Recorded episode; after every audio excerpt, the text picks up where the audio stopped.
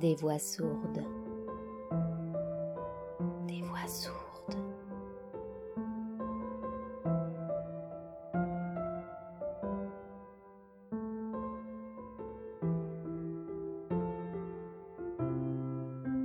Il était une fois, notre besoin de consolation est impossible à rassasier.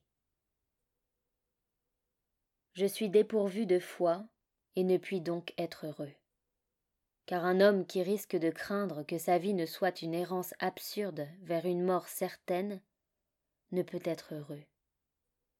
Je n'ai reçu en héritage ni Dieu, ni point fixe sur la terre d'où je puisse attirer l'attention d'un Dieu. On ne m'a pas non plus légué la fureur bien déguisée du sceptique, les ruses de Sioux du rationaliste, ou la candeur ardente de l'athée. Je n'ose donc jeter la pierre ni à celle qui croit en des choses qui ne m'inspirent que le doute, ni à celui qui cultive son doute, comme si celui-ci n'était pas, lui aussi, entouré de ténèbres. Cette pierre m'atteindrait moi-même, car je suis bien certain d'une chose. Le besoin de consolation que connaît l'être humain est impossible à rassasier. En ce qui me concerne, je traque la consolation comme le chasseur traque le gibier. Partout où je crois l'apercevoir dans la forêt, je tire. Souvent je n'atteins que le vide, mais, une fois de temps en temps, une proie tombe à mes pieds. Et, comme je sais que la consolation ne dure que le temps d'un souffle de vent dans la cime d'un arbre, je me dépêche de m'emparer de ma victime. Qu'ai-je alors entre mes bras? Puisque je suis solitaire, une femme aimée ou un compagnon de voyage malheureux, puisque je suis poète, un arc de mots que je ressens de la joie et de l'effroi à bander. Puisque je suis prisonnier, un aperçu soudain de la liberté. Puisque je suis menacé par la mort, un animal vivant et bien chaud, un cœur qui bat de façon sarcastique, puisque je suis menacé par la mer, un récif de granit bien dur. Mais il y a aussi des consolations qui viennent à moi, sans y être convié, et qui remplissent ma chambre de chuchotements odieux. Je suis ton plaisir, aime-les tous, je suis ton talent, faisant aussi mauvais usage que de toi-même. Je suis ton désir de jouissance, seuls vivent les gourmets. Je suis ta solitude, méprise les hommes. Je suis ton aspiration à la mort, alors tranche. Le fil du rasoir est bien étroit. Je vois ma vie menacée par deux périls. D'un côté par les bouches avides de la gourmandise, de l'autre par l'amertume de l'avarice qui se nourrit d'elle-même. Mais je tiens à refuser de choisir entre l'orgie et la cèse, même si je dois pour cela subir le supplice du gril de mes désirs. Pour moi, il ne suffit pas de savoir que, puisque nous ne sommes pas libres de nos actes, tout est excusable. Ce que je cherche, ce n'est pas une excuse à ma vie, mais exactement le contraire d'une excuse. Le pardon.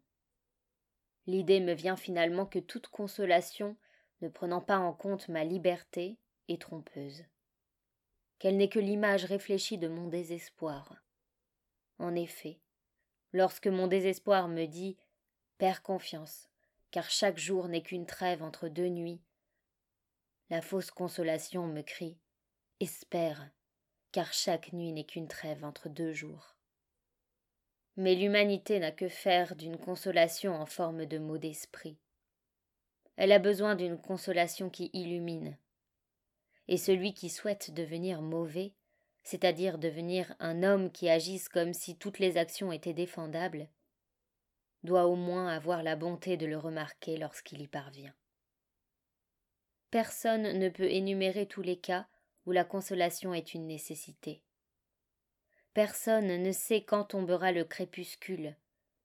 Et la vie n'est pas un problème qui puisse être résolu en divisant la lumière par l'obscurité et les jours par les nuits. C'est un voyage imprévisible entre des lieux qui n'existent pas.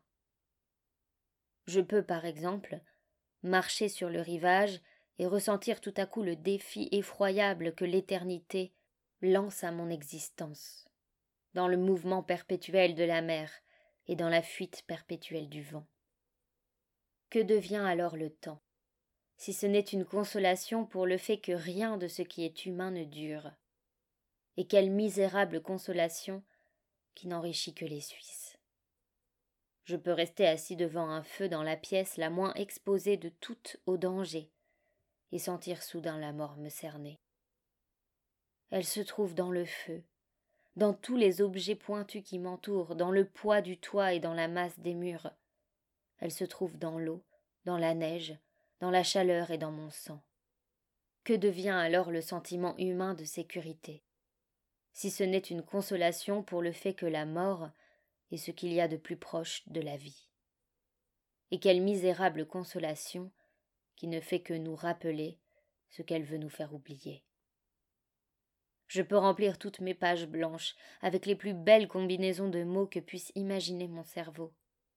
Étant donné que je cherche à m'assurer que ma vie n'est pas absurde et que je ne suis pas seule sur la terre, je rassemble tous ces mots en un livre et je l'offre au monde. En retour, celui-ci me donne la richesse, la gloire et le silence. Mais que puis-je bien faire de cet argent, et quel plaisir puis-je prendre à contribuer au progrès de la littérature? Je ne désire que ce que je n'aurai pas. Confirmation de ce que mes mots ont touché le cœur du monde. Que devient alors mon talent, si ce n'est une consolation pour le fait que je suis seul, mais quelle épouvantable consolation, qui me fait simplement ressentir ma solitude cinq fois plus fort.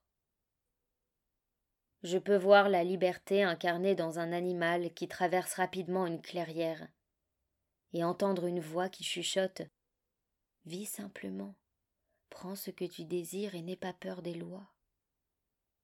Mais qu'est-ce que ce bon conseil, si ce n'est une consolation pour le fait que la liberté n'existe pas, et quelle impitoyable consolation pour celui qui s'avise que l'être humain doit mettre des millions d'années à devenir un lézard.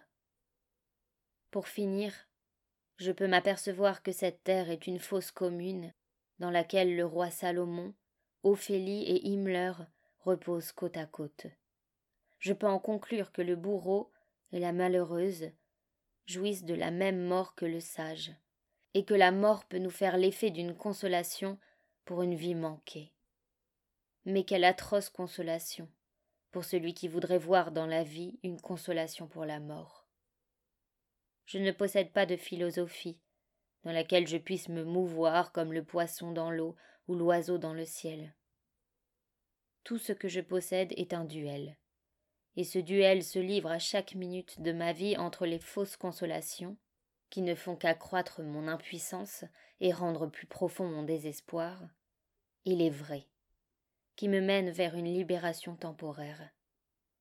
Je devrais peut-être dire la vraie, car, à la vérité, il n'existe pour moi qu'une seule consolation qui soit réelle, celle qui me dit que je suis un homme libre, un individu inviolable, un être souverain à l'intérieur de ses limites. Mais la liberté commence par l'esclavage, et la souveraineté par la dépendance le signe le plus certain de ma servitude est ma peur de vivre.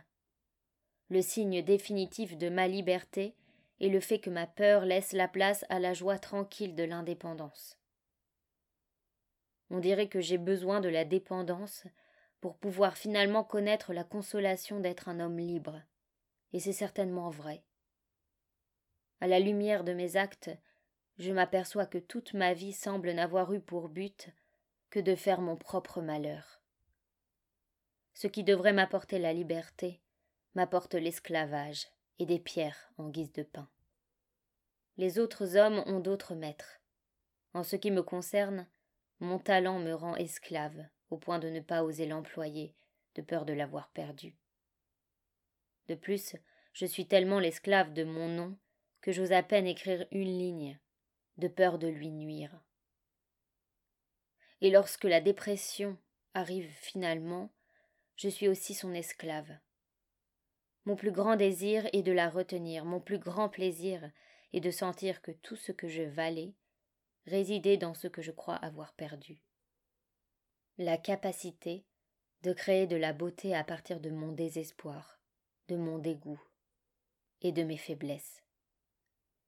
Avec une joie amère, je désire voir mes maisons tomber en ruines et me voir moi-même enseveli sous la neige de l'oubli. Mais la dépression est une poupée russe. Et, dans la dernière poupée, se trouvent un couteau, une lame de rasoir, un poison, une eau profonde et un seau dans un grand trou. Je finis par devenir l'esclave de tous ces instruments de mort. Ils me suivent comme des chiens, à moins que le chien ce ne soit moi. Et il me semble comprendre que le suicide est la seule preuve de la liberté humaine. Mais venant d'une direction que je ne soupçonne pas encore, voici que s'approche le miracle de la libération. Cela peut se produire sur le rivage, et la même éternité qui, tout à l'heure, suscitait mon effroi, est maintenant le témoin de mon accession à la liberté. En quoi consiste donc ce miracle? Tout simplement dans la découverte soudaine que personne, aucune puissance, aucun être humain, n'a le droit d'énoncer envers moi des exigences telles que mon désir de vivre vienne à s'étioler. Car si ce désir n'existe pas, qu'est-ce qui peut alors exister?